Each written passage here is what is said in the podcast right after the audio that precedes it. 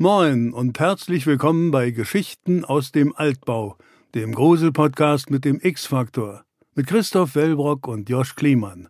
Am Ende jeder Folge liegt es dann an Ihnen, liebe Zuhörerinnen und Zuhörer, Fakten von Fiktion zu trennen und zu entscheiden, ob die Geschichten auf wahren Ereignissen basieren oder ob Christoph und Josch sich alles nur ausgedacht haben. Und bevor wir dazu kommen, ob wir in unseren letzten zwei unheimlichen Geschichten voller schauriger Ereignisse, mysteriöser Vorkommnisse und unerklärbarer Phänomene einen wahren Kern versteckt haben, hier die kleine Spoilerwarnung. Denn die neuen Geschichten von Folge 91 beginnen ab 24 Minuten 41. Und jetzt reden wir. Wir reden über meine Geschichte vom letzten Mal.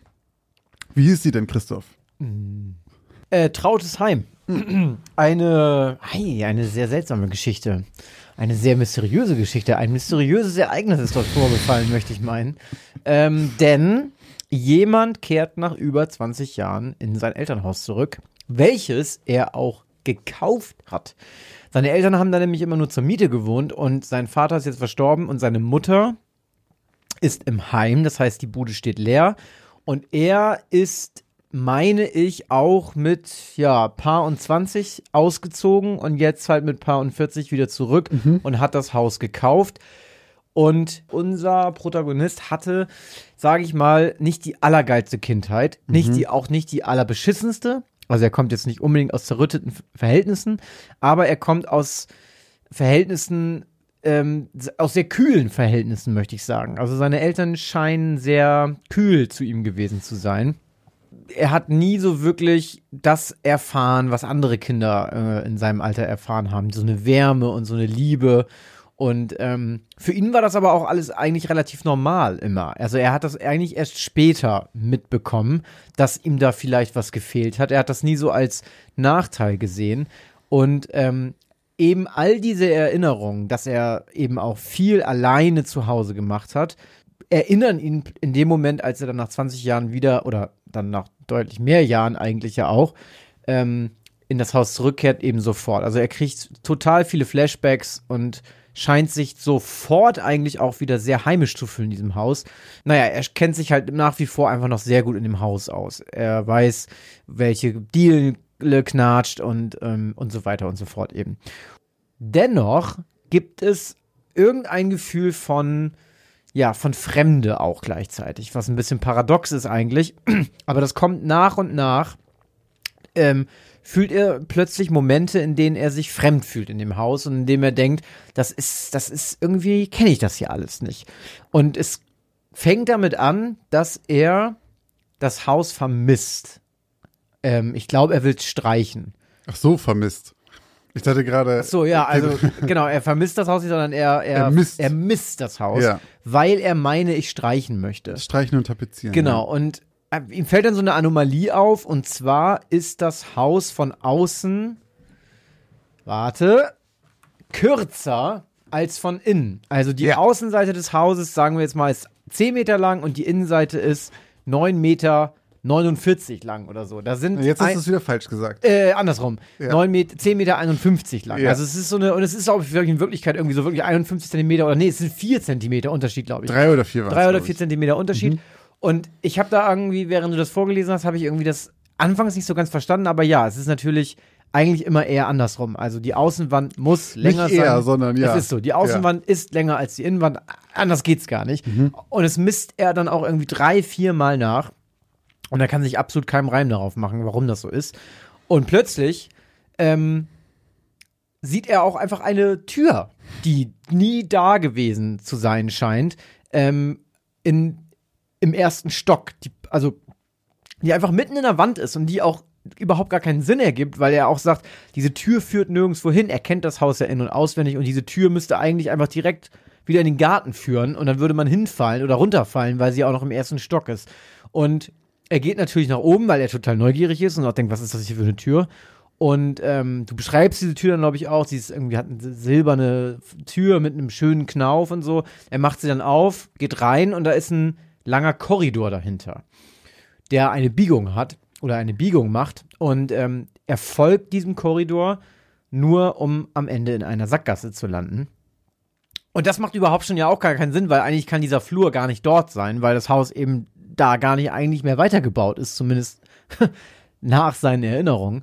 Und wahrscheinlich auch nachdem wir das Haus gekauft hat und gesehen hat. Naja, jedenfalls hört er dann etwas, was er nicht hören möchte. Und zwar fällt die Tür zu, die ihn in diesen Korridor geführt hat. Und ähm, das endet dann damit, dass die Tür eben der Innenseite keinen Knauf hat und unser Protagonist dort eingesperrt ist. Damit endet die Geschichte und ähm, das Einzige, was ich ja noch gesagt habe zu vielleicht was zu seiner Rettung beitragen könnte, Ach so. er drückt die Tür halt auf. Nee, er, Er zieht, zieht sie auf. auf. Das heißt, er könnte sie, wenn er Glück hat, eintreten und aufdrücken. Ähm, aber in so einem verrückten Zauberhaus wird das vermutlich nicht so einfach sein. Ähm, bevor ich sage, was ich glaube, lese ich mal einmal vor, was ihr geglaubt habt, liebe Community. 30% von euch glauben, dass es wahr. 70% von euch glauben, das ist falsch. Ich schließe mich an. Das ist eine ausgedachte Geschichte. Das kann niemals wirklich passiert sein. ähm, ja, ich bin gespannt, vor allem auf dein, äh, vor allem, wenn ich recht habe und die Community auch auf deine Inspiration. Ja, ähm, die Geschichte hat es so nie gegeben, die ist ausgedacht. Ähm, ich, ich kenne kein Haus oder keinen Bericht von einem Haus, das von innen größer wäre als von außen. Beziehungsweise doch, ich kenne ähm, eine Geschichte, denn die Inspiration kommt von einem Buch.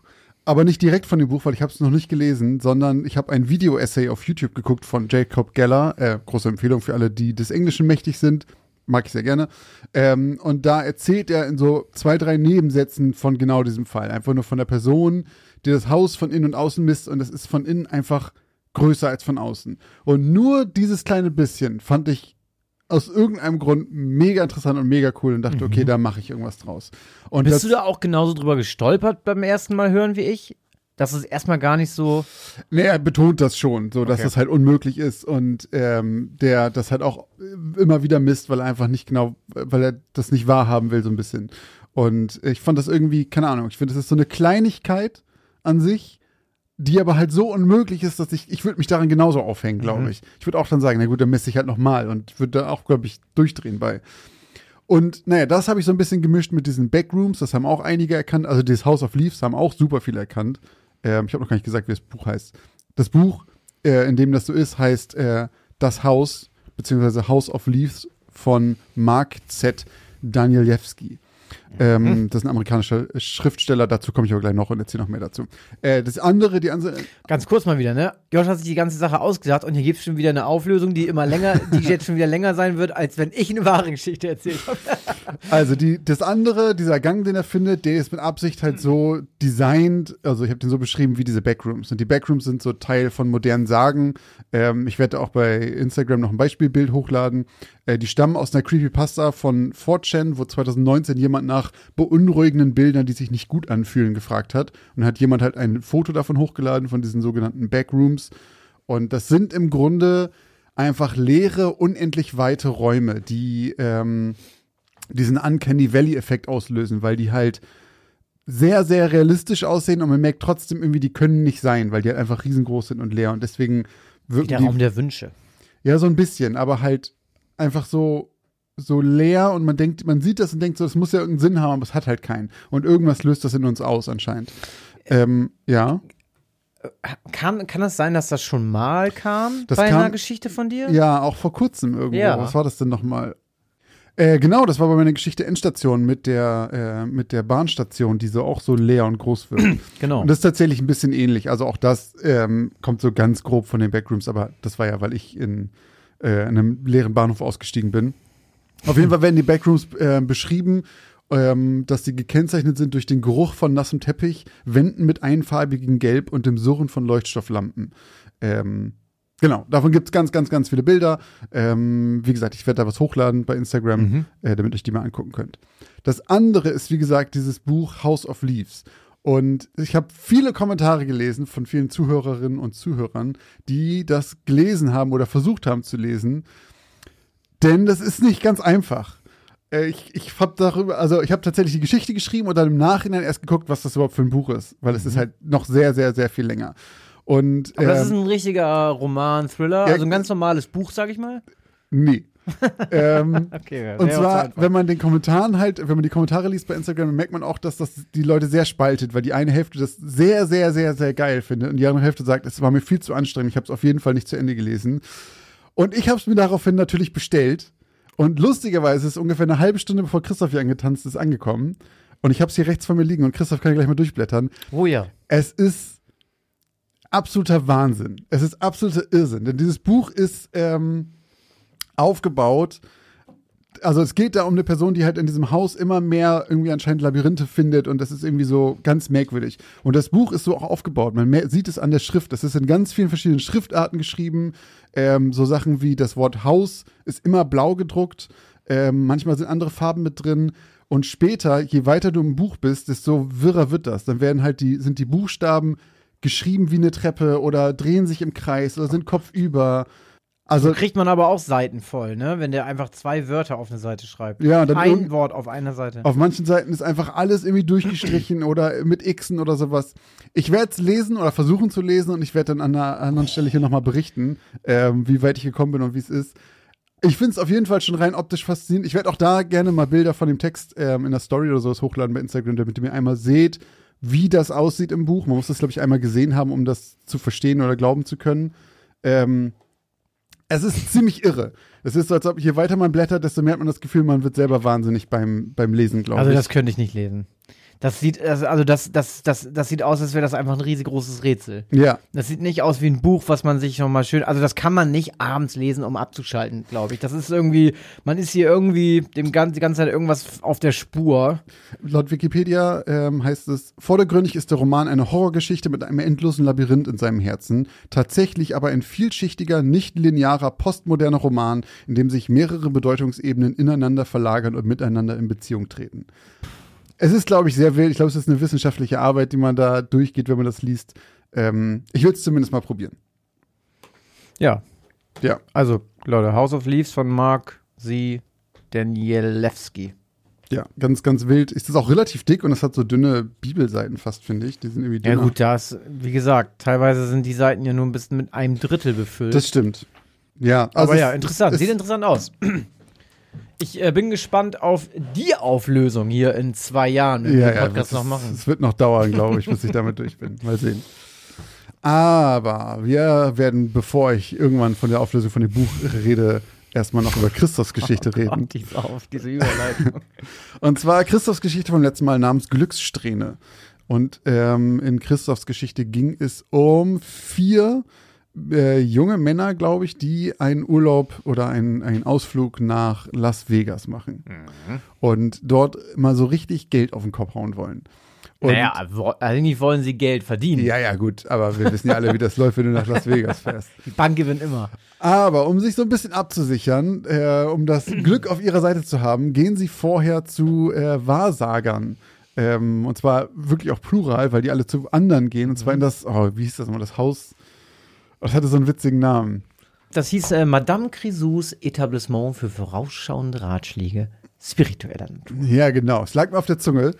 ähm, genau, da gehen sie hin und drei von denen werden auch einfach von irgendwelchen Handlangern von Madame Crisou äh, bewahrsagt, wie man so schön sagt, und bekommen halt irgendwelche, wie man sie kennt, so Glückskriegssprüche, irgendwas mit, äh, wenn die Libelle den Tiger küsst, ähm, wird ein Glück auf, vom Himmel fallen oder sonst was. Aber unser Protagonist ist bei Madame Crisou höchstpersönlich und bekommt tatsächlich eine richtige Wahrsagung. Und zwar, dass ihm jetzt am Wochenende oder an diesem Abend das Glück besonders hold sein soll. Oder so ähnlich. Und er macht sich da aber nicht so viel draus, genau wie seine Freunde. Und die alle ziehen halt einfach weiter Richtung Casino. Auf dem Weg hat unser Protagonist jedoch das erste Mal tatsächlich richtig Glück, denn er wird beinahe überfahren. Ich glaube, irgendwer ruft ihn, er will über die Straße gehen und er hört dann irgendwie, wie jemand seinen Namen ruft und dreht sich noch um und hätte er sich nicht umgedreht, wäre er direkt einfach totgefahren worden. Er findet, sieht dann aber, glaube ich, nicht mal jemanden, der ihn gerufen hat. Und fragt sich dann auch, was das war, aber denkt sich einfach nur, na gut, äh, habe ich Schwein gehabt und weiter im Text. Und äh, den Abend verbringen sie dann im Casino und er verliert, ich glaube, all sein Geld, was er sich rausgesucht hatte für den Abend und denkt sich dann, okay, Das fängt gut an auf jeden Fall vorher. äh, äh, stimmt, erst hat er noch richtig Glück. Und dann verzockt er plötzlich alles und denkt sich, okay, aber ich hatte doch so eine Glückssträhne. Ich gehe an meiner Spartes. Ich heb noch mal 1000 Euro will er, glaube ich, aber 1000 Dollar will er abheben. geht dann zum Automaten und will oder lässt sich zeigen, wo der Automat ist und lässt, will sich dann tatsächlich 2000 Dollar sogar abheben. Ähm, es ist auch noch irgendein Erspartes. Was, wo kommt das Geld nochmal her? Er braucht das für irgendwas anderes eigentlich. Ja, sie, dann, seine Kumpels warnen ihn dann, dass wenn er die Alimente für seine Alimente, Kinder auf den Kopf ja. haut, dann kriegt er Stress von seiner Genau. Ex-Frau. Und er sagt aber, nee, nee, ich ähm, hole das ganze Geld hier wieder raus und äh, entscheidet sich, ich hebe jetzt 2000 ab. Aber es funktioniert nicht. Aus irgendeinem Grund funktioniert es einfach nicht und er kann das Geld nicht abheben. Seine Karte geht nicht. Und ähm, dann muss er sich geschlagen geben und sagen, okay, dann werde ich heute halt einfach kein Geld mehr verzocken. Ähm, Glück gehabt, würde ich mal sagen. Dann macht er eine kleine Pause und setzt sich an die Bar und denkt sich, okay, wenn ich nicht mehr zocken kann, dann trinke ich jetzt zumindest noch einen kleinen Drink. Und wird dann auch äh, zu seinem Glück von einer hübschen jungen Frau angesprochen, äh, die mit ihm noch ein bisschen was trinken gehen möchte und ihm auch einen Drink spendiert. Und gerade wenn er mit äh, seiner neuen Bekanntschaft da anstoßen möchte auf den Abend, rumpelt, nee, rempelt, rempelt der Barkeeper ihn aus Versehen an und er kippt seinen kompletten Drink aus und nicht nur einfach aus, sondern über seine äh, neue Bekanntschaft. Und die zieht dann auch vollkommen entnervt von dann.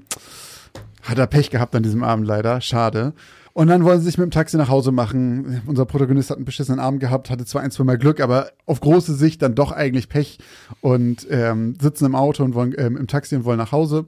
Und dann kotzt sein Kollege aber in den Fußraum und die werden rausgeschmissen und äh, sie müssen halt doch dann zu Fuß nach Hause. Der Kackabend, blöd gelaufen. Kommen dann irgendwann im Hotel an, wachen am nächsten Morgen auf und dann sieht unser Protagonist aber in der Fernsehen oder im Ra irgendein Radio irgendein Bericht, dass äh, das Taxi, und zwar genau das, er sieht noch äh, nämlich das, das kaputte Wrack vom Auto, da ist ein Sticker drauf, den er wieder erkennt vom Abend vorher, dass genau das in einen Unfall ähm, geraten ist und der Beifahrer, ähm, ich glaube, es war der Beifahrer, also die Position, wo er auf jeden Fall gesessen hätte, auf jeden Fall zum Tod geführt hätte, ähm, weil er da nicht überlebend, überleben hätte können.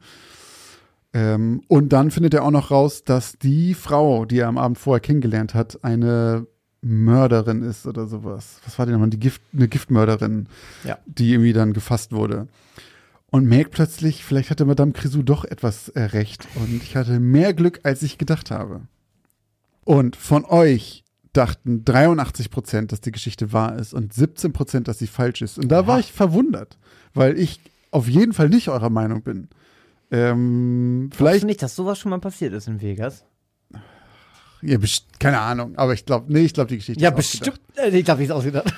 Nee, also kann ja sein, aber ich glaube, es gibt keinen Bericht darüber, über all diese Sachen. Nee, ich sag, Christoph, Christoph hat sich das ausgedacht und wollten mal wieder einen positiven Spin auf eine ähm, übernatürliche Geschichte machen.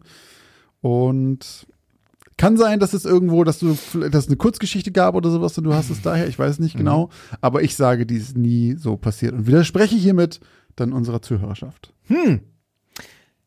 Du hast recht. Ah, Aber Oh. 83 Oh, oh, von euch hatten Unrecht, Leute. ja. Ähm, nee, genau. Die Geschichte ist komplett frei erfunden. Ähm, ja, mir kann ich da eigentlich gar nichts zu sagen. Du hast recht insofern, dass ich da mal wieder so ein bisschen so einen, genau, so einen guten Positives, äh, ne? Ansatz gewählt habe, der und der dann irgendwie so ein bisschen, also eigentlich hat man das Gefühl, er hat ja dann doch die ganze Zeit eigentlich Pech, ne? Also er Ja. kriegt sein Date nicht, er kommt nicht mit dem Taxi nach Hause, er verzockt sein ganzes Geld. Und ähm, genau, es ist dann eben am Ende gibt es den großen Reveal. Ähm, er hat Schwein gehabt, dass er nicht im Taxi saß, weil auch nur er gestorben wäre und der Taxifahrer. Alle hinten hätten überlebt. Hätten überlebt, ja. Ähm, genau, und sie ist halt, also sie ist halt so eine ja, Giftmörderin. Der ist allein schon der. Zuerst habe ich so geschrieben, dass sie so auch mit K.O.-Tropfen anfängt und dann ist schon der Drink, dass das weggekippt wird, ist schon gut. Und dann ist es noch besser, dass dann auch der Drink auf sie ge geschüttet wird, weil sie dann auch einfach keinen Bock mehr hat. Und eben ihm das auch noch, das, also eigentlich ent entweicht er dreimal dem Tod und ähm, eben behält sein, sein Erspartes. Wer weiß, was seine sozusagen. Ex mit ihm gemacht hätte, du. Genau, wer weiß, vielleicht auch schon als vierte Viertes Mal. Äh, richtig. Ich habe auch, meine ich, ich glaube, vier schon wieder. Ich muss, ich weiß schon nicht, wie oft ich seinen Namen schon erwähnt habe hier im Podcast, aber äh, der gute Fikuvi, dem ist unter anderem aufgefallen, und ich glaube, da war er nicht der Einzige, dass äh, ein paar der Namen aus äh, Lost kamen tatsächlich. Äh, Hugo und Jacob. Und die sind tatsächlich auch daher. Also das Okay. muss man, ist auch witz, witzigerweise tatsächlich so.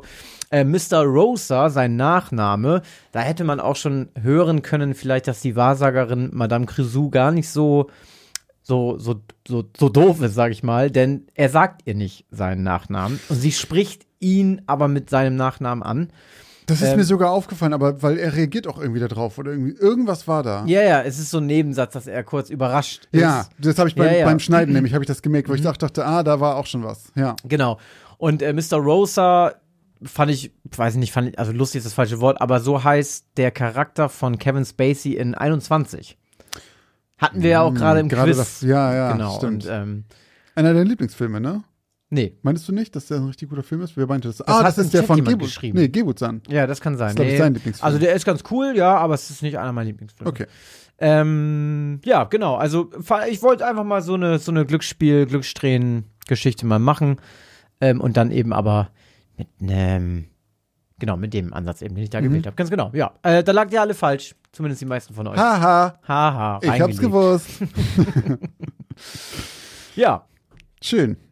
Ich habe das mit der Giftmischerin äh, instant gecallt. Oh ja? Ist- Schon in der Folge? Ja, ja. Als, äh, während du vorgelesen hast, dann trifft er die nicht total nett. dachte ich so, ah, nee, nee, nee. Ich dachte aber, das wäre irgendwie eine Prostituierte, die ihn ausnehmen will oder sowas. Mhm. Ähm, aber ich wusste, ich dachte direkt so, nee, nee, die Geschichte, ich habe schon, äh, ich habe schon gemerkt, in welche Richtung wir hier gehen. Ähm, das geht nicht gut aus. Wobei das ja auch nicht immer gleich so Mörderinnen äh, oder so sein müssen. Es gibt ja auch welche, und das habe ich mal selber erlebt, die einfach nur eine, also das ist im falschen Setting, aber die machen das in Hotelbars. Die brauchen dann ein Zimmer. Und dann setzen die sich an Hotelbars und flirten da ein bisschen und hoffen, dass sie mit aufs Zimmer dürfen. Hatte ich mal, als ich in München war mit Freunden. Echt? Mhm, da saß eine und einen Abend später, also der Barkeeper, die hat dann da die ganze Zeit rumgebaggert und so und, ein Tag, und der Barkeeper war schon so, oh, die ist hier jeden zweiten Abend. Das ist genau wie in White Lotus in der zweiten Staffel. In der zweiten Staffel, wer ist denn da der? Die, die zwei Mädels. Ach, die zwei Mädels. Die machen das auch genauso. Ja, gut, aber das sind Prostituierte. Und was meinst du jetzt? Das ist keine, Pro- die brauchen einfach nur nachts zum Pennen. Ach so. Okay. Ja, ja, nee, nee, die wollen kein Geld haben. Die wollen einfach nur in dem Hotel bleiben. In White Lotus sind die ja, Ja, das sind Prostituierte. also zumindest die eine auf jeden Fall. Die andere ja, schon, eigentlich schon, auch. schon beide. Wobei die andere ja eigentlich eine Karriere als äh, Sängerin Spoiler-Alarm. ja, Naja, machen gut. möchte, das ist ihr großer Traum. Eine gute Serie, oder? Ich fand die erste Staffel ja sehr viel stärker als die zweite. Und alle sagen Bist du ja. schon durch? ja. Ja, ich fand, also ganz, ganz, ganz, ganz lange in der zweiten Staffel habe ich nicht verstanden, warum das alle besser finden. Ja, ich dachte ich so, hä? Ich fand die erste auch viel Das lustiger. fand ich aber bis zum Schluss. Also ich fand bei, also das liegt für mich auch zu 90 Prozent an dem ähm, Hotelchef aus der ersten Staffel. ja, der war ganz cool. Der war mega cool. Ich fand die in der zweiten, das habe ich nicht gerafft, was, was ich mit der anfangen soll. Das war so, Mit welcher? die, die, diese, diese Frau, die. Die auch aus der ersten Staffel ist? nee, nee, nee, nee. Die finde ich auch komisch, Ja. warum sie die nochmal genommen Das haben. ist doch Stiflers Mom, ja, ne? ist sie auch. ja. Äh, nee, in der zweiten Staffel meine ich die mit der mit dem Muttermal am Mund, diese dunkelhaarige, die mit der anderen flirtet, die vorne im Hotel arbeitet. Ich habe es nicht verstanden, was die. Also hättest du so rausschneiden können, hätte keinen Unterschied gemacht oder wäre besser gewesen. Fand ich. Geschmackssache natürlich. Aber ich fand halt gerade der Kontrast von dem mega witzig charismatischen Typen. Die einzige Gemeinsamkeit, die sie mit dem Hotelchef hatte, war, dass sie auch homosexuell ist, ne? ja, Das war's aber im Prinzip auch. genau. Aber ich finde sie ist lange nicht so cool wie der. Das meine ich ja. Ja. Also ich finde einfach nur so, ich, und die hat relativ viel Zeit gekriegt in der Staffel, fand ich. Und ich fand alle Sachen mit ihr halt irgendwie langweilig. Ja, also ich, mm, ich mochte sie schon irgendwie. Ja? Die tat mir manchmal so ein bisschen leid auch, weil sie so, am Anfang war sie so ein bisschen rough und als sie dann gemerkt hat, dass ihre Lieblingsangestellte eben einen Freund hat, Ja. war sie so, oh, war sie so ganz traurig und ach, keine Ahnung. Ich fand, also ich fand die gut auf jeden Fall und die wurde später immer besser, aber ich fand die erste auf jeden Fall besser. Ja, ich auch.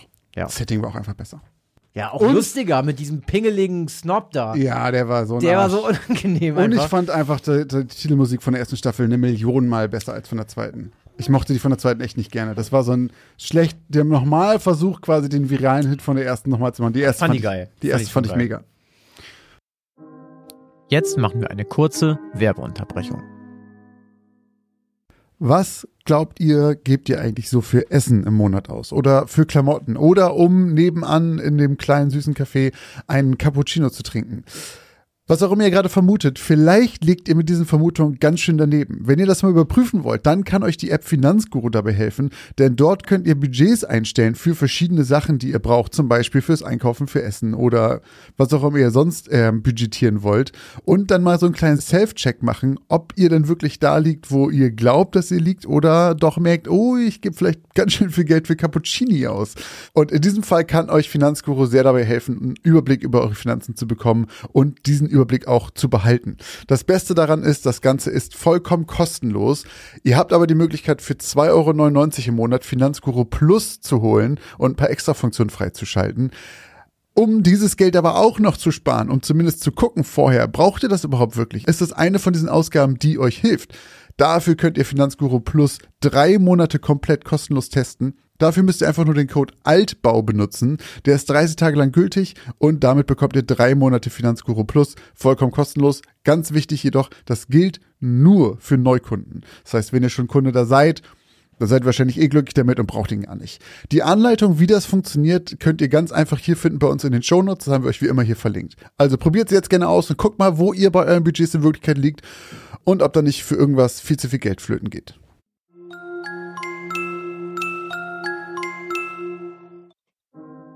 Und jetzt geht's auch schon weiter mit den neuen Geschichten. Wir wollen euch aber auch noch ein paar neue Geschichten erzählen. Und zwar genau zwei an der Zahl. Und Christoph fängt an. Achatstein Schalosch. Stage is yours. yours. Bin ich dran heute? Ja. Fange ich an, schließe ich auf. Christoph Wow. schließt auf mit der Geschichte namens. Schluckbeschwerden. Wirklich? Mhm. Okay. Wieso heißt deine so ähnlich? Nee, nee, nee. Oder hast du Schluckbeschwerden? Nicht. Keine Ahnung, ist einfach ein witziges Wort. Ja, meine Geschichte heute, Geschichte Nummer 1 aus Folge 91, heißt Schluckbeschwerden. Laub klebte an der bodentiefen Fensterscheibe und versperrte Tonja die Sicht auf ihren Dobermann-Rüden Celsius, der schon den halben Tag im Garten den Blättern hinterherjagte, die vom frischen Herbstwind durch die Luft gewirbelt wurden. Verspielt kläffte der schwarz glänzende Vierbeiner in die Luft, als es plötzlich langsam zu tröpfeln begann. In Harpers Ferry war der Herbst eingezogen und zeigte sich schon zu Beginn von seiner schlechtesten Seite. Feste Schuhe, ein dicker Kapuzenpullover und eine Regenjacke beherrschten aktuell Tonjas Garderobe, und wenn man den Wettervorhersagen Glauben schenken mochte, würde sich das in der nächsten Zeit auch nicht ändern. Langsam goss die 32-jährige Wissenschaftlerin für Thermodynamik den siedenden Inhalt ihres Wasserkochers in eine Teetasse und beschwerte den nach oben schwimmenden Teebeutel mit einem Silberlöffel, einem Erbstück ihrer Großmutter. Danach stand sie auf, öffnete die Terrassentür und gab Celsius mit einem Pfiff zu verstehen, dass es Zeit war, ins Haus zu kommen. Sofort kam der Rüde durch die Terrassentür ins Wohnzimmer getapst und setzte sich brav auf das neben der Tür auf dem Boden ausgelegte Handtuch, damit Tonja ihm die Pfoten säubern konnte. Fünf Jahre lebten die beiden nun zusammen.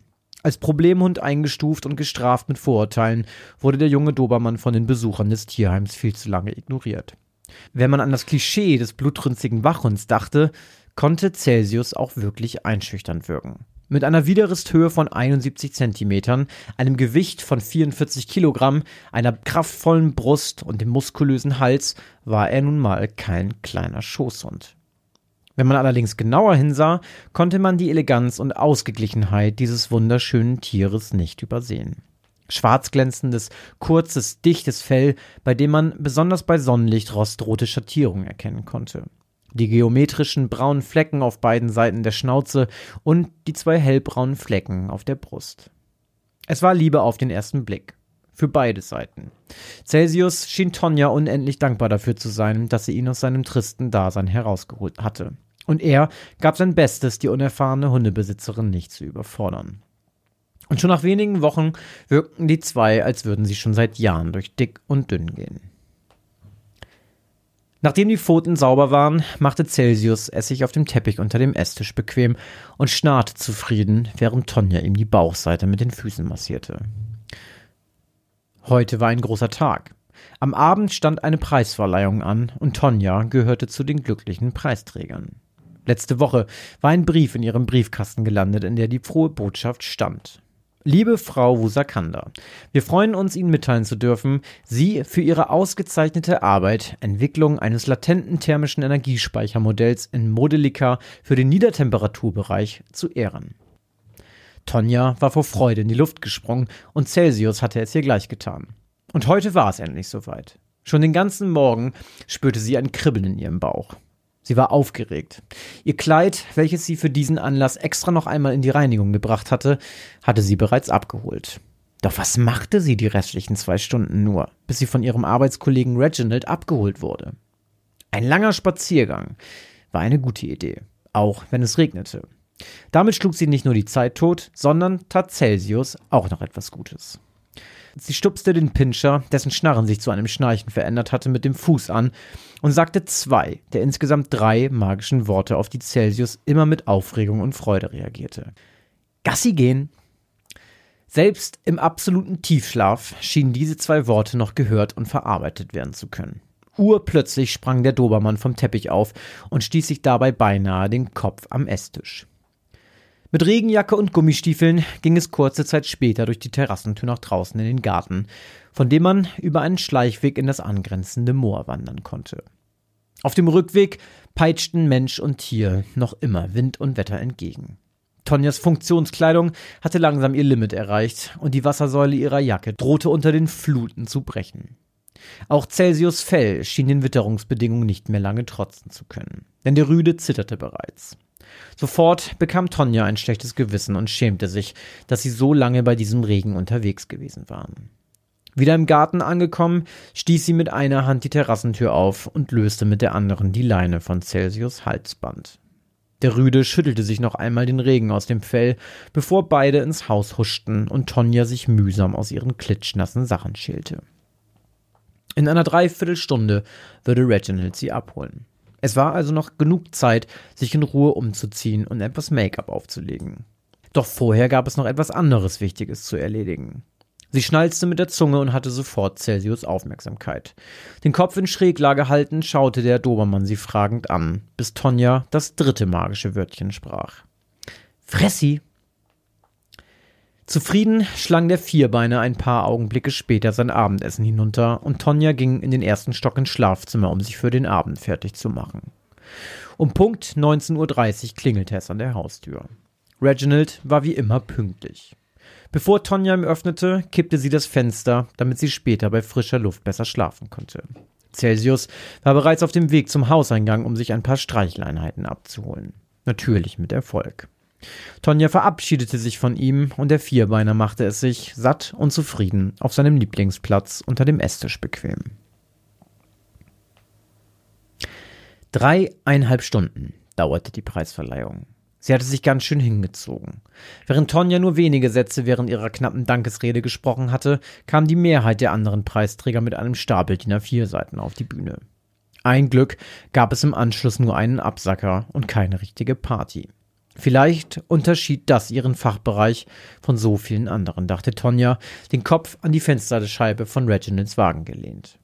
Mit knirschenden Reifen lenkte Reggie den Wagen auf den stockfinsteren Kiesweg, der von der beleuchteten Hauptstraße aus abging und schaltete das Fernlicht ein. Danke, dass du mich fährst, sagte Tonja und schaute zu Reginald. Kein Problem, Tonja. Ich komme gern mal raus aus der Stadt, um dich hier nirgendwo zu besuchen. Er schmunzelte.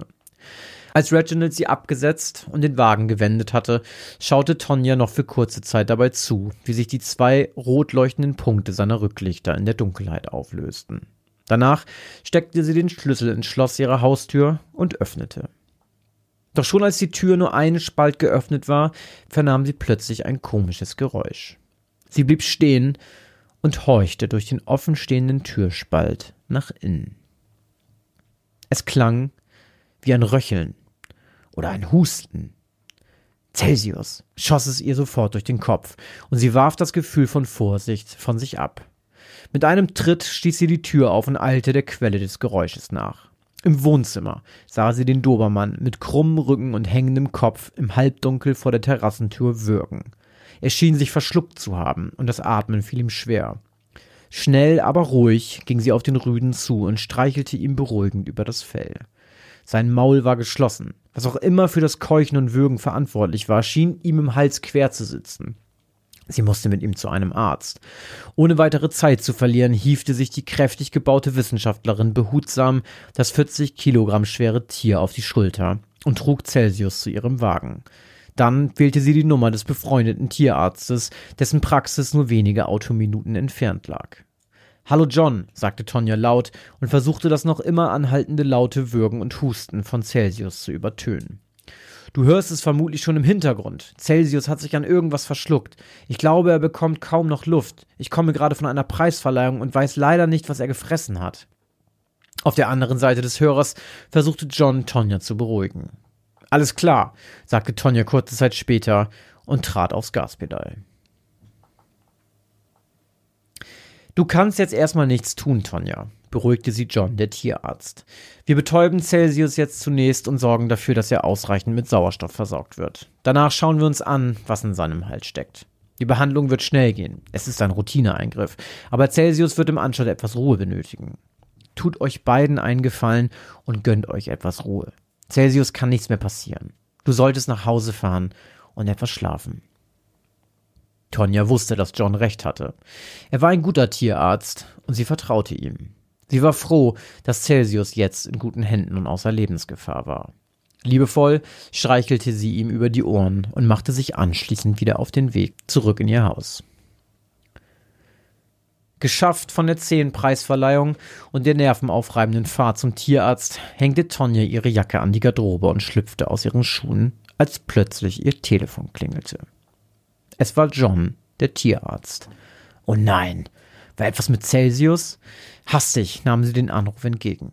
Hallo John, ist alles in Ordnung? Tonja, Tonja, hörst du mich? Ja, was ist? Geht es Celsius gut? Ja, ihm geht es bestens. Sag mal, bist du schon zu Hause angekommen? Ja, ich bin gerade durch die Tür. Wieso? Brauchst du noch etwas? Soll ich noch mal zurückkommen? Tonja, hör mir gut zu.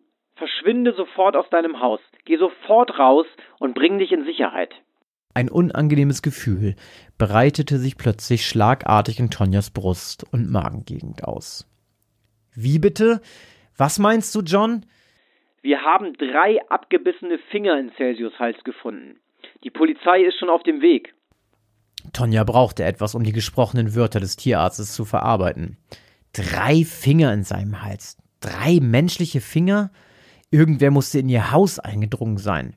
Mit pochender Brust rannte sie umgehend zurück durch die Eingangstür nach draußen ins Freie und atmete erst auf, als sie das Sirenengeheul der Polizeiautos hörte und das Blaulicht in der Dunkelheit aufblitzen sehen konnte.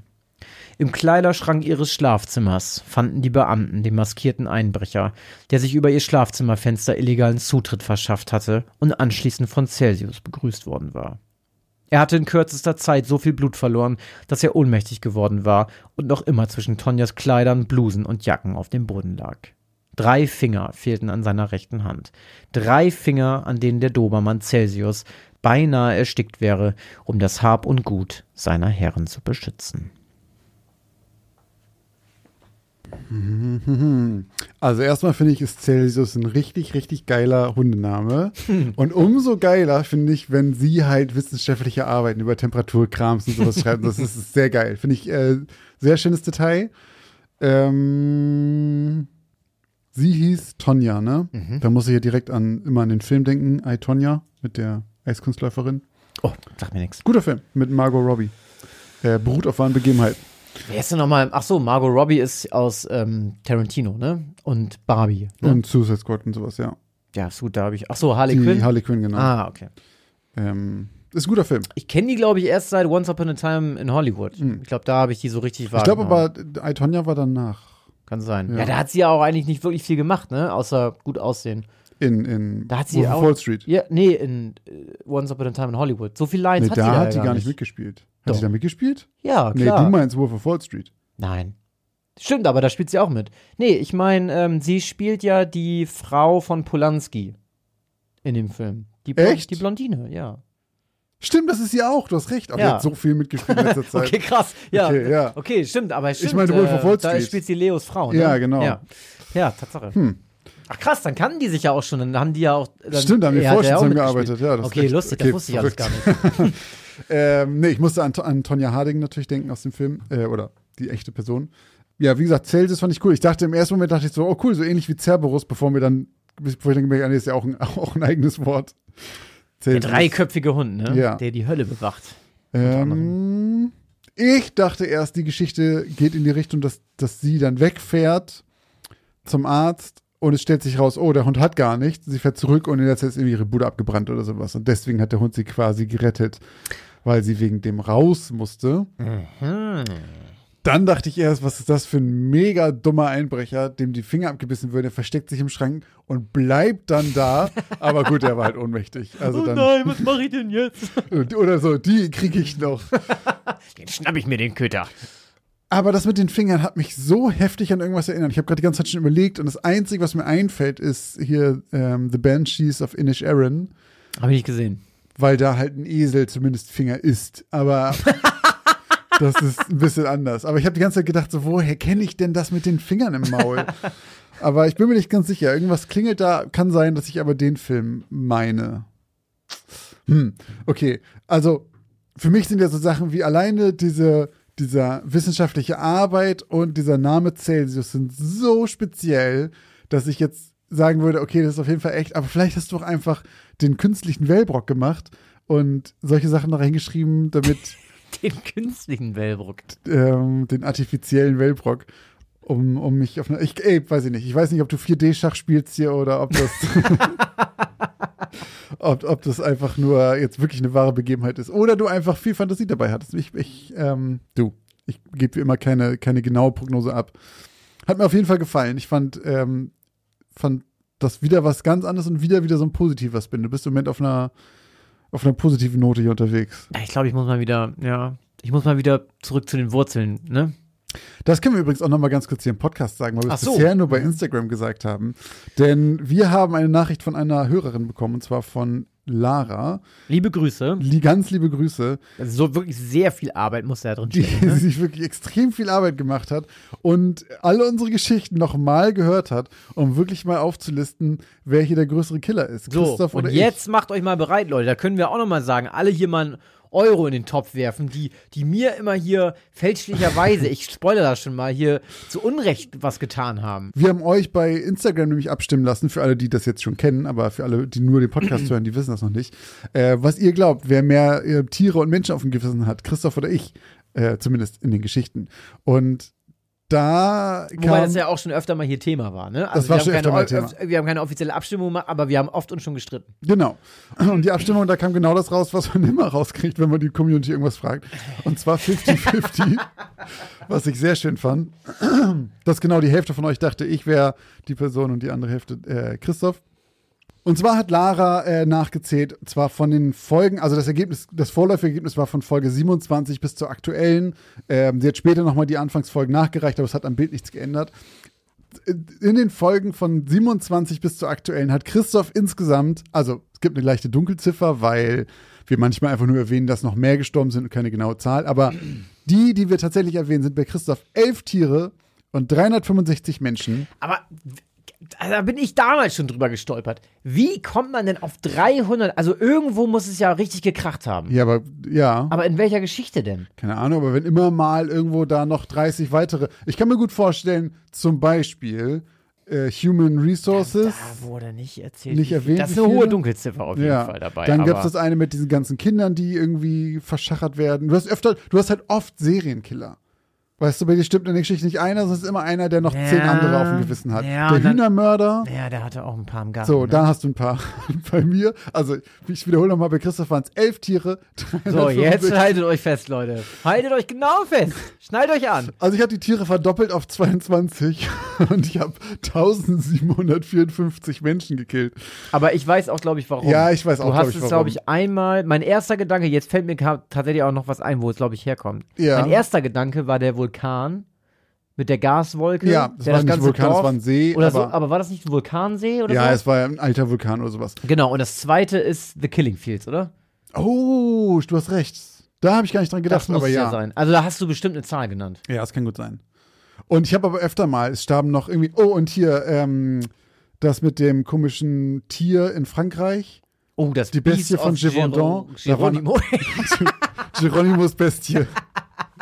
da waren das auch bestimmt noch mal 100 Da, ja. oder sowas. So viele? Ach, keine Ahnung, oder 50. Aber ja, ich glaube, ganz, ganz viele waren bei diesem bei Ja, Gas. sag mal eben sonst mal die Frage an Lara oder auch an die Community. Helft mir mal auf die Sprünge, wo, wo bei mir so viele Leute zustande gekommen sind. Das würde mich wirklich interessieren. Komm hier steht sogar drin, bei Christoph. Ah. 176 bei Folge 51 mit dem Flugzeugabsturz. Ah, das, Da kommen Da einige. kommen natürlich einige zusammen, ja. Äh, fünf verschwundene, tote Fragezeichen, 25 Fragezeichen, Mädchen in Folge 67. Mindestens ein Kind, das ist so lustig, weil hier immer so, steht einfach so ein paar Striche. Sie macht quasi eine Strichliste, wenn es halt in der Geschichte eine Person stirbt und dann steht dazwischendurch bei mir dann 1700 in Folge 57. Welche ist Folge 57? Ja, das muss die, das mit, muss dem, die sein, mit ne? dem See sein. Ja. Dann x Menschen in Folge 81. Also, es ist ein bisschen, Okay, krass. Ja, Mal okay. mehr, mal ja, weniger. Ja, okay, ja gut. Wenn da schon, aber wenn da schon in einer Geschichte fast die Hälfte zusammenkommt. bei dir steht allein bei Folge 7 hunderte Kinder. Folge 7 habe ich hunderte Kinder über die Klinge springen lassen. Du hast in Folge 18 150 Verschwundene alleine. Was? Warte mal, Leute. Also jetzt gehen wir dem hier mal eben live auf die Spur. Ach so. Ah, Melodie der Verzweiflung. Das ist die Pokémon-Mucke. Ah, das waren die hunderte ich da Kinder. hunderte Kinder geschrieben? Wie viel war, was war Folge 18? Die Videl-Quest da. Ah, 150 Verschwundene. Aber das sind doch nicht 150 Leute. Ach, wo doch, das ist kann eine ganze sein. Mannschaft, ne? ähm, Ja. Was war Folge 5? Hier steht acht Generationen. Folge 5, Muss irgendein Haus sein, die Angestellte. Hexe von ja, ja, okay. Männern. Ja. Okay. Ich finde das richtig lustig. Krass, was, aber du da mit deinem, mit deinen Ta Und eben auch vor allem, was ich mir hier immer anhören muss, dass ich die Tiere immer alle abschlachte. Josh hat einfach doppelt so viele. Ja. Aber auch ganz Du hast, ehrlich, in Folge, du hast in Folge 1 bis 26 ein Tier anscheinend. Und bei Ja. mir sind es sechs. So. Hm. Und bei mir ist es fast noch einstellig. Fast. Elf waren's, ne? Ja, ist nicht einstellig. Fast. Ja, pff. Okay, egal. Okay, so viel dazu nochmal. Ganz, eben einmal erwähnen. ganz, ganz, ganz herzlichen Dank an Lara äh, für diese Arbeit. Ich musste sehr lachen. Und äh, ja, ich, ähm, ich wollte gerade sagen, ich muss mal ein bisschen auf die Bremse drücken. Nee, nee, nee. Wieso? Heiter weiter, ne? Ja. Äh, ich würde sagen, wir machen jetzt einfach weiter mit der zweiten Geschichte von heute. Okay. Und wir zählen mal, Leute, führen mal ein paar Strich, äh, Strichlisten. Mal gucken, wie viele Leute jetzt über die Klinge springen und hier das Ende der Geschichte nicht mehr äh, erblicken. Wir werden sehen. Ich bin ganz ohr. Meine Geschichte von Folge 91 trägt den Namen Feuer und Flamme.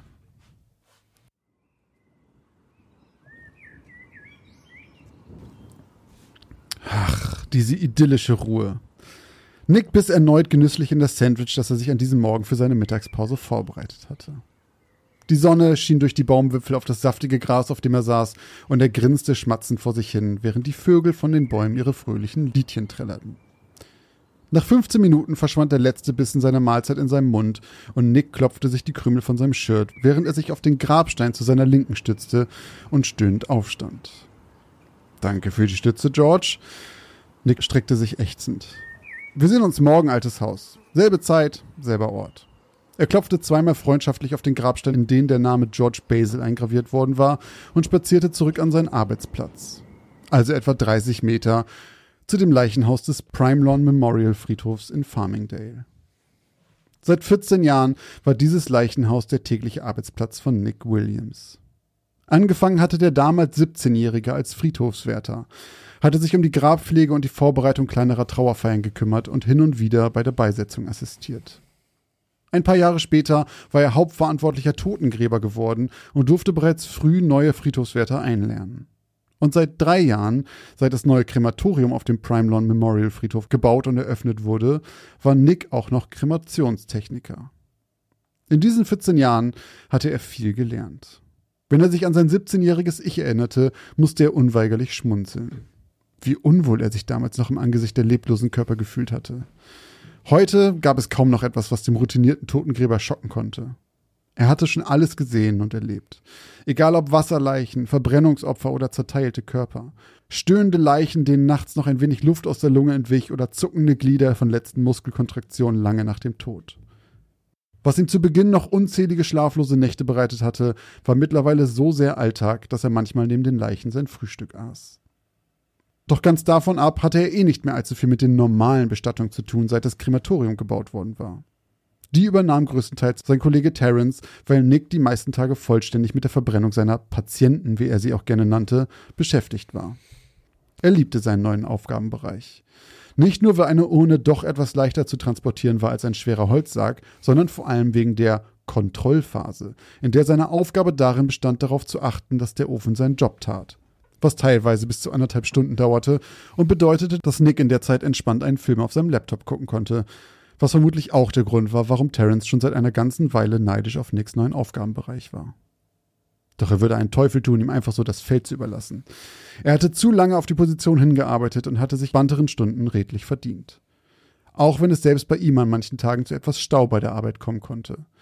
Da die Verbrennung eines Körpers recht lange dauerte und sie beim Prime Lawn Memorial nur eine einzige Brennkammer besaßen, standen die Patienten gerne auch mal Schlange, bevor sie dran waren. Beziehungsweise lagen. Auch heute war wieder so ein Tag.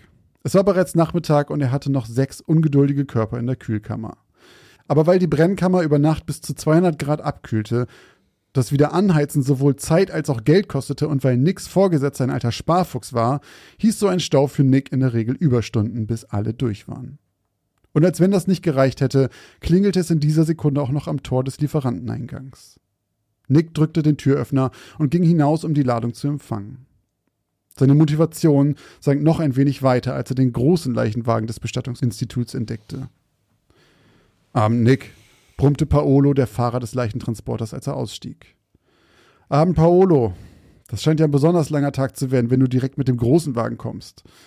Wie viele Patienten hast du denn noch für mich dabei? Nur noch einen heute. Nick zog eine Augenbraue hoch.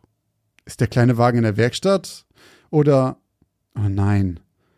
Paolo nickte, wohlwissend, was Nick gerade dachte. Zweiteres. Aber keine Angst, ich helfe noch beim Abladen und reinbringen. Wie viele Kilo sind es denn diesmal? 220. Und das, obwohl sie seine Organe schon komplett entnommen haben. 220 Kilo? rief Nick ein wenig zu laut und besann sich wieder, als er merkte, dass man ihn über den halben Friedhof hören konnte. Eine stark übergewichtige Person war immer eine besondere Herausforderung für die Totengräber. Alles war automatisch schwieriger. Der Transport der Leiche, das Bekleiden für die Beisetzung, sogar das Ausheben des Grabes dauerte länger, weil es breiter sein musste, um den größeren Sarg beherbergen zu können. Als Nick Krematoriumstechniker wurde, hatte er gedacht, diese Probleme hinter sich gelassen zu haben. Doch er musste feststellen, dass auch das Verbrennen von übergroßen Leichen so einige Tücken mit sich brachte. Zum einen waren die Probleme beim Transport genau dieselben. Dann musste die Retorte, also die Feuerbestattungskammer, überhaupt erstmal groß genug für den Körper sein. Hier auf dem Prime Lawn Memorial war zum Glück ein besonders großes Modell verbaut worden. Doch die Verbrennung dauerte um einiges länger als bei einer kleineren Leiche und der Ofen wurde sehr viel heißer. Das letzte Mal, als er eine übergroße Leiche bekommen hatte, sie wog ca. 180 Kilogramm, hatte sich durch die Verbrennung des Fetts der Schlot des Krematoriums so sehr erhitzt, dass er anfing leicht rot zu glimmen. Nick hatte schon befürchtet, dass ihm der ganze Apparat gleich um die Ohren fliegen würde, doch das Ding war anscheinend stabiler, als er dachte. Gemeinsam mit Paolo schob er den großen schwarzen Leichensack aus der Ladefläche und sie hieften ihn von der Transporttrage auf den großen stabilen Edelstahltisch im Inneren des Gebäudes. Nick entfernte den Leichensack und erkannte einen riesigen Schnitt auf dem Brustkorb des leblosen Körpers, der recht lieblos zusammengetackert worden war. Stimmt, Paolo hatte gesagt, dass sie ihm alle Organe entnommen hätten, dachte er sich und hinterfragte nicht wieso. Diese Neugierde gewöhnte man sich schnell ab bei diesem Job. Man würde sowieso keine Antworten erhalten. Nick machte eine mentale Notiz, dass er später mit einem Handmagneten die Metallüberreste der Tackernadeln aus der Asche filtern musste. Bei der Lagerung des schwergewichtigen Körpers in den dünnen Verbrennungssack aus Presspappe musste neben Paolo auch noch sein Kollege Terence anpacken. Dann schob er den vorbereiteten Körper in die Kühlkammer ans Ende der Schlange und ging weiter seiner Arbeit nach. Es war schon spät, als er zu der letzten Leiche kam. Draußen war es bereits dunkel und der Friedhof menschenleer. Nick hielt sich schon seit etwa zwei Stunden mit großen Mengen Kaffees auf dem Bein und verbrachte die Zeit damit, sich zu überlegen, wann er seine Überstunden abbummeln würde, während er pfeifend den übergroßen Sarg zur Verbrennungskammer schob. Vorsichtig schaute er auf beiden Seiten der Trage, dass er nicht gegen die Kanten des Eingangs knallte, damit der billige Pappsarg, oder besser die Pappschachtel, denn viel mehr war es nicht, nicht schon vor der Verbrennung aufriss. Sie passte gerade so hinein mit nur wenigen Zentimetern Luft zu den Seiten. Nick schloss die Tür der Kammer fest und schaute noch einmal durch das Sichtfenster auf den Körper, kontrollierte die Verschlüsse und aktivierte die Brennkammer. Mit einem Klacken entzündeten sich die Feuersäulen und Nick ging hinüber zu dem kleinen Schreibtisch, auf dem sein Laptop, eine Tasse Kaffee und ein weiteres Sandwich schon vorbereitet lagen. Er ließ sich auf den Stuhl sinken und atmete tief durch. Das Schlimmste war geschafft. Noch ein wenig abwarten und dann konnte er endlich nach Hause. Er griff nach der Tasse und nippte daran. Ach, so war es doch gleich schon viel besser. Ein Geräusch ließ ihn zusammenzucken. Eine Art Rumsen. Nick schaute auf sein Hemd herab und stöhnte genervt auf, als er einen kleinen Kaffeefleck darauf erkannte. Verdammt nochmal, nuschelte er, während er vergebens versuchte, ihn wegzuwischen. Dann rumste es erneut. Nick schaute zu der Brennkammer und kniff die Augen argwöhnisch zusammen. Dass es mal knackte oder zischte, war nicht allzu ungewöhnlich. Schließlich arbeiteten sie hier mit Temperaturen von bis zu 1200 Grad Celsius. Doch dieses Geräusch kam ihm merkwürdig unbekannt vor. Er dachte nach. Hatte der Dicke da drin vielleicht einen Herzschrittmacher, von dem ihm nichts gesagt wurde und der jetzt im Ofen vor sich hin explodierte? Ein weiteres Rumsen. Nein, stopp. Paolo hatte doch gesagt, sie hätten ihm alle Organe entnommen. Dann werden sie wohl kaum den Herzschrittmacher drin lassen. Nick stand auf, die Kaffeetasse noch immer in der Hand und näherte sich dem polternden Geräusch, das immer schneller und lauter wurde und eindeutig aus der Brennkammer kam. Er schaute durch das Sichtfenster und bemerkte nicht einmal, wie ihm die Kaffeetasse aus der Hand glitt und auf dem Boden vor ihm zerschellte. Nick konnte seinen Augen nicht trauen. Die Pappverkleidung war innerhalb kürzester Zeit verbrannt. Soweit so normal. Doch die Arme und Beine des Mannes im Inneren sprangen wild hoch und runter, als ob er mit Händen und Füßen vor Schmerzen um sich schlug. So etwas hatte er noch nie gesehen. Ja, die Körper zuckten schon ab und zu mal bei der Hitze, aber das hier sah anders aus. Die Hände waren fest zu Fäusten geballt und schlugen wie verzweifelt gegen die Wände. Die stämmigen Beine traten kräftig nach unten gegen das Glas, als wollte er herausbrechen. Obwohl er es besser wusste, dachte Nick instinktiv, der Mann würde noch leben müssen. Bis er sich daran erinnerte, dass er kein einziges Organ mehr im Körper trug und das seit über 80 Stunden. Es war unmöglich. Vollkommen entgeistert stand Nick in der Pfütze aus Scherben und schwarzem Kaffee vor der Brennkammer und wusste nicht, was er tun sollte, als sich der Mund des Mannes plötzlich öffnete und Nick durch das Zischen der Feuersäulen etwas hören konnte. Ein Stöhnen. Ein Stöhnen, das langsam lauter wurde und lauter und lauter, bis plötzlich ein gutturaler Schrei aus dem Leichnam hervorbrach und durch das dicke Sicherheitsglas drang, noch immer untermauert vom wilden Treten der Beine gegen die Fensterscheibe. Dann fing die Haut an Blasen zu schlagen und die Arme und Beine wurden langsamer, die Schreie verstummten im Rauschen der Flammen und die Gliedmaßen fielen leblos herab. Nick hatte nicht gemerkt, wie er den Mund weit geöffnet und vor Ekel verzerrt hatte beim Beobachten des unmöglichen Spektakels, das immer wieder vor seinem inneren Auge ablief und es ihm kalt den Rücken herunterlaufen ließ. Er wusste nicht, wie lange er da gestanden und sich den erneuten Todeskampf der Leiche angeschaut hatte. Vermutlich waren es nicht mehr als 30 Sekunden, vielleicht eine Minute. Doch es kam ihm vor wie eine Ewigkeit. Nick schaute in dieser Nacht keinen Film mehr. Nicht zuletzt, weil der Schlot der Brennkammer in der nächsten halben Stunde auf so immense Temperaturen aufheizte, dass er im Halbdunkel des Gebäudes glühend orange leuchtete und Nick jede Minute befürchtet hatte, die Feuerwehr rufen zu müssen. Bereits am nächsten Morgen bot er dem überraschten Terence an, doch für eine Weile die Position zu wechseln. Er erzählte seinem Kollegen nicht warum, doch Nick hatte plötzlich Lust, ein wenig Distanz zu der Brennkammer zu bekommen und sich stattdessen wieder der guten alten Todgräberkunst zu widmen. Das ist das Ende? Das ist das Ende. Also, jetzt lässt du mich und alle hier aber im Regen stehen. Hä? Da sind aber ja so viele Fragezeichen jetzt noch in meinem Kopf. Also, fangen wir mal damit an, warum man dem so viele Organe entnehmen, entnehmen sollte. Mhm. Das, kann, das kann ich mir schon nicht vorstellen. Da gibt es ja nichts mehr zu holen. Außer du willst eine Leber verfüttern, die drei Die schon verfettet ist, fünf? Kilo schwer ist oder so. Vielleicht hat er es gespendet an, wie heißt es nochmal? Ähm, Körperwelten? Mhm. Aber das, das kann ja alles nicht sein. Also, entweder hat dieser Paolo äh, ist auf irgendwen reingefallen, Der Fahrer. der Fahrer, und Ja. der, da wurde nichts entnommen. Mhm. Also, weil offensichtlich hat der noch gelebt. Oder wir reden hier jetzt über ein ultra seltenes Phänomen, was auftritt, wenn du schon tot bist und bei hohen Temperaturen, keine Ahnung.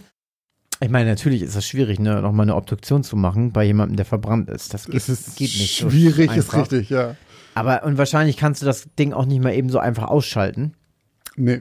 Ich musste da an Saw 2 denken, glaube ich. Oh, stimmt, da sind sie auch in so einem Ding, Oh, ne? da wird einer verbrannt in so einem scheiß Ofen, ey. Oh, das ist so fies, Alter. Das war auch eklig beschrieben da. Bah.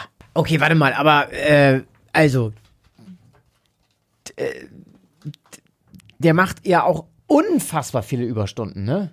Also, das ist ja ein ganzer Tag, den der da ranhängt. Der Äh, sitzt dann Nacht da, halt, ja. Der sitzt dann da und hat sechs Kunden noch da, die er da reinschieben muss. Einer dauert anderthalb Stunden. In Bis zu, ja. Wie viele Filme guckt der denn da am Tag? also, ja. Ich hoffe, er hat ein gutes, gutes Abo für irgendeinen Online-Service. Und dann kommt da der, dieser, dieser, diese Leiche da angekarrt.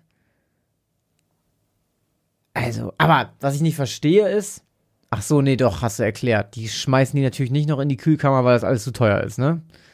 Das Ding wieder aufzuheizen. Ja. Also, aber warte mal, das, das kann ja nicht, also du kannst ja nicht einfach da deine Verbrennung machen, dabei zuschauen, wie da scheinbar noch jemand am Leben ist und dann stirbt. Obwohl, also, wir wissen ja eigentlich gar nicht, oder er weiß ja auch gar nicht. Er hat nur die Narbe gesehen. Kann ja sonst was für eine Narbe sein. Vielleicht hat Paolo das auch einfach nur geschlussfolgert. Meinst du, er hat den einfach auf dem Wegesrand gefunden und gesagt, Nee, den also pack gut, ich ein. wo- also gehen wir mal davon aus, dass das einfach irgendein Phänomen ist, Mhm. wo da irgendwie noch mal wie so ein Regenwurm, der noch mal sich noch mal noch mal bewegt, obwohl er auch Bester, schon alles allerbester Vergleich. keine Ahnung, irgendwas muss es ja gehen. Aber ansonsten schaust du doch nicht einfach dabei zu, wechselst am nächsten Tag deinen Job und erwähnst das mit keiner Silbe. Das finde ich weird. Ja. Aber ja, also ich bin, ich bin sehr gespannt auf die Ausl ich bin sehr gespannt auf die Auflösung. Das, ähm, da geht's nicht mit rechten Dingen zu. Da ist doch der Hund, nee, wie heißt das? Der Hund im Pfeffer begraben, sagt man nicht. Da liegt der Hund im Pfeffer. Der wohnt doch der Hund im Pfeffer verrückt. Genau, oder so. Ja, das, äh, okay, krass. Also kann ich ganz viele Fragezeichen in meinem Kopf. Dann hoffen wir mal, dass wir dir, wir dir in zwei Wochen ganz viele Ausrufezeichen ähm, in den Kopf ja, ich- drücken ja, können. sowieso. Ist ja immer so bei deinen Auflösungen. Auch nicht immer. Meistens. Immer mal wieder. Und immer mal wieder wollen wir uns auch bedanken. Und zwar möchten wir uns zunächst einmal bei Timo bedanken, der nämlich jetzt Mitglied in unserer Steady-Familie ist und ähm, sich jetzt die Folgen werbefrei anhören kann und auch noch die ein oder andere Extra-Folge jetzt genießen kann, die wir nur für die Patreons und Steadies aufgenommen haben.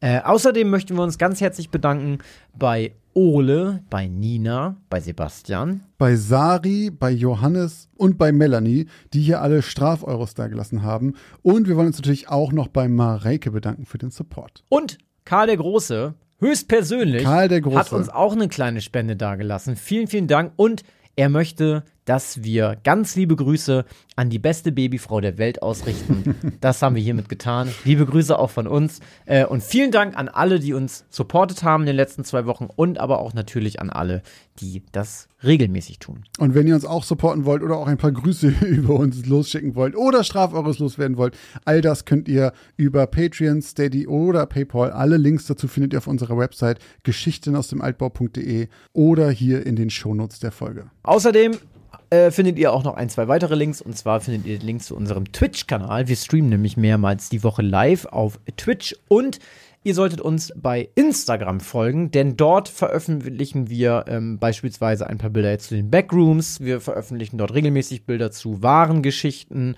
Ähm, wir machen dort die Umfragen. Das heißt, wenn ihr da mitmachen wollt, folgt uns bei Instagram.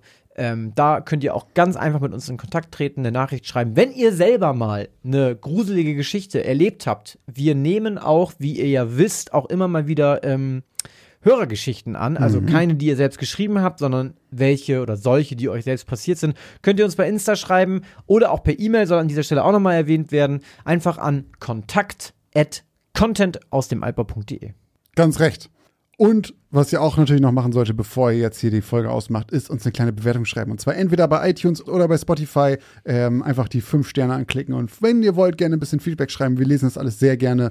Ähm, und wir würden uns freuen, wenn ihr das macht. Dann werden wir nämlich etwas besser gefunden von anderen Leuten, die den Podcast noch nicht hören. Genau. Abonniert diesen Podcast natürlich auch. Dann verpasst ihr keine Folge mehr. Kriegt ihr direkt freitags um 5 Uhr morgens gleich eine Notification und eine Glocke reingeknallt, dass ihr das auch nicht vergesst. Vielen Dank bis hierhin, dass ihr das hierher geschafft habt. Viel Glück auf Ähm. euren Wegen da draußen noch. Passt auf euch auf. Vielen Dank fürs Zuhören. Haut rein. Ciao, ciao. Tschüssi. Vielen Dank fürs Zuhören und bis zur nächsten Geschichte aus dem Altbau.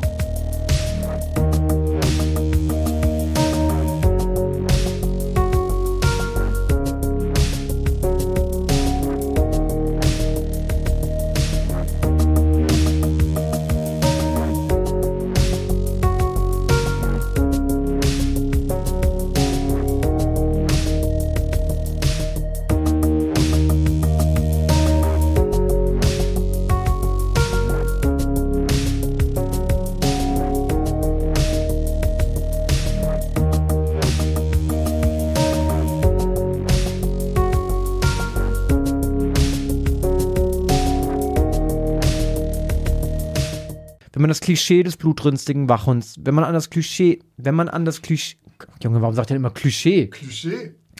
Wenn man das Klischee eines blutrünstigen Wach... Oh, Mann, was ist das für ein Satz? Willst du meinen Arbeitstitel wissen? Er war aber wirklich, der hat nicht so viel mit der Geschichte, zu- also so ein bisschen. Mein Arbeitstitel war Friedhof Freude Eierkuchen.